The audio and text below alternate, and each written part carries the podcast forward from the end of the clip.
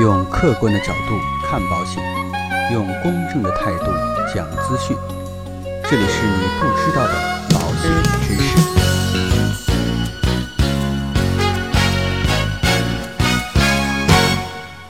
好，各位亲爱的朋友们，最近呢，娱乐圈里边啊，应该说噩耗频传，各种呢我们平常喜欢的公众人物或者圈内的大佬纷纷离去，有因为意外走的，也有因为大病走的，还有猝死的。除了在感到惋惜之外，也常常感叹生命无常，意外和疾病不知道哪一个会先来。为了大家可以更加理性的去选择呀，今天呢跟大家聊一个比较简单，但是呢又往往容易被忽略的一个问题，也防止大家在购买保险的时候啊忽略或者误解。今天跟大家聊的这个内容呢，就是叫做猝死。相信一般的意外和疾病保险，大家还是多少都会接触或者了解一些。但是随着社会带来的高压，一些经常加班到深夜，或者呢作息极不规律的这样的原因，造成了猝死事件。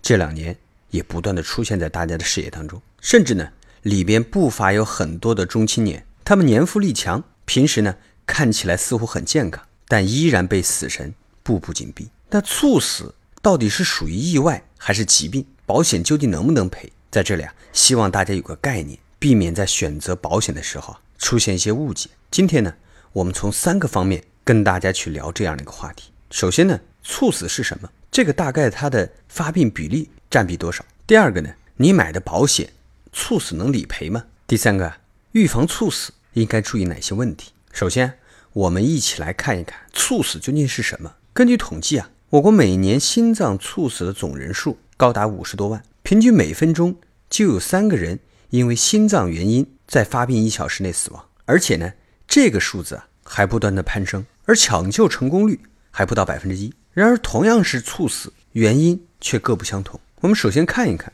猝死是因为什么引起的呢？很多人认为猝死就是突然死亡，是一种意外。其实呢，并不是这样的。猝死呢，其实是由于疾病导致的身故。其实呢，也很好理解，一个健康的人不可能突然死亡了，一定啊是有身体存在某方面的疾病引发的，是平时埋下的炸弹，随时这枚炸弹都可能爆炸。猝死呢，主要包含心源性猝死以及呢非心源性猝死。心源性猝死呢，占据了绝大多数，大概呢是占比百分之七十五。目前公认呢，发病一小时内死亡的人，多数为心源性猝死。而且呢，一旦发生猝死，最佳的抢救时间啊是前四到六分钟。由于大部分猝死的情况发生在户外，并且呢没有预兆，再加上普通人是不具备医学的常识的，因此啊猝死的抢救成功率非常的低。我们再来看一看什么样的人才容易发生猝死呢？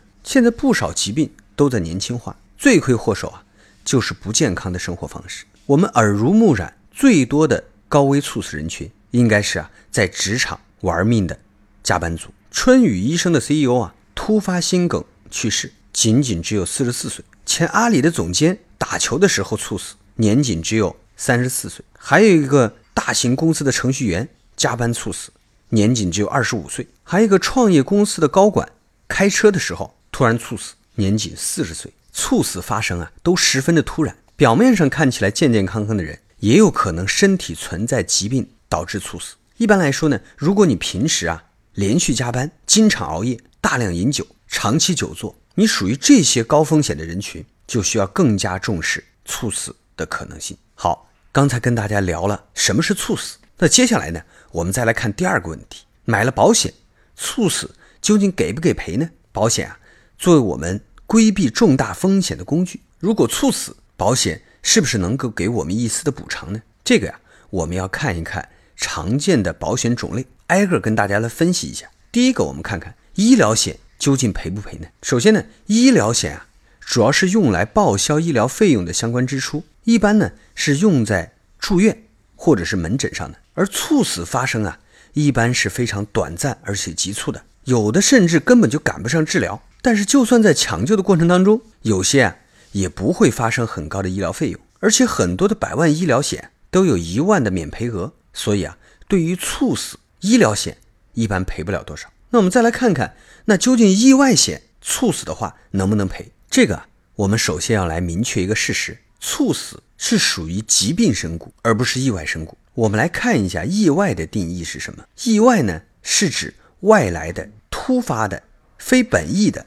非疾病的客观事件，而猝死呢，是属于疾病，并不满足意外的定义。除非是因为意外导致的猝死，属于特殊的情况。一般呢，在意外险的免责当中也会列明猝死是不保的。但是呢，有一类意外险额外附加了猝死的保险责任，这种意外险。就可以保障猝死。那我们再来看看，买了寿险，猝死能赔吗？寿险的赔付责任啊，相对来讲比较简单，是以死亡作为赔付条件的。无论是疾病还是意外，只要被保险人身故，那么呢，寿险就会赔付。所以啊，寿险是可以来赔猝死的。好，我们再来看一看，那买了重疾险，猝死能赔吗？如果你购买的带有身故责任的重疾险，相当于呢？重疾险捆绑了一份寿险，所以啊也是可以理赔的。如果不含身故的重疾险，情况呢就会比较复杂。重疾险呢并不是所有都是确诊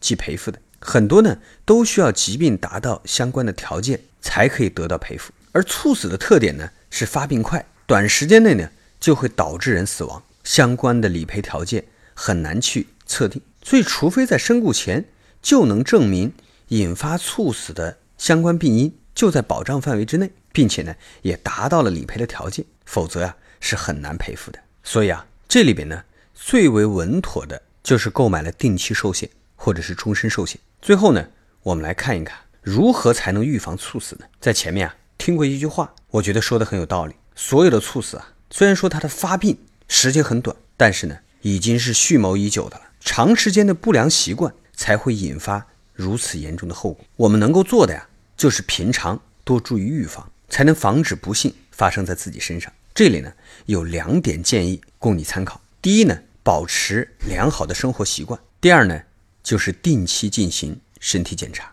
猝死啊，其实并不是没有先兆，一半以上的猝死啊，两周前其实就有先兆的。比如平时容易出现胸闷呢、心慌啊、头晕这些症状，大家千万要重视。这可能就是身体的某些部位在跟你警告，发现有异常，这个呢就需要提前及时进行治疗。最后啊，想跟朋友们说的是，生命只有一次，有的人呢可以健健康康一辈子，有的呀却是终身都是疾病缠身。我没有办法确保自己不生病，但是啊，我们可以通过保险转移猝死给我们带来的财务风险。如果不幸身故，保险公司能给我们赔几百万。让家庭啊能够继续很好的活下去，让子女和父母的生活不受影响。当然啊，居安思危很重要。希望大家呢平常保持良好的生活习惯，这样呢可以极大的降低患病的风险。也祝愿我们所有的听友们健康幸福每一天。那今天的节目呢到这里就告一段落。如果说您喜欢我们的节目，请不要忘记点击订阅按钮来持续关注我们的节目。让我们下期。再见。